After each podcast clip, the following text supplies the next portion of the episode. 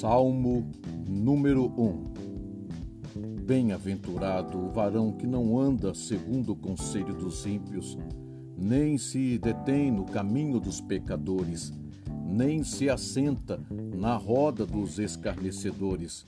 Antes tem o seu prazer na lei do Senhor, e na sua lei medita de dia e de noite, pois será como árvore plantada junto a ribeiros de águas, a qual dá o seu fruto na estação própria, cujas folhas não caem, e tudo quanto fizer prosperará.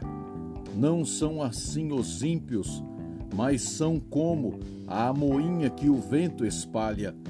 Pelo que os ímpios não subsistirão no juízo, nem os pecadores na congregação dos justos porque o Senhor conhece o caminho dos justos, mas o caminho dos ímpios perecerá.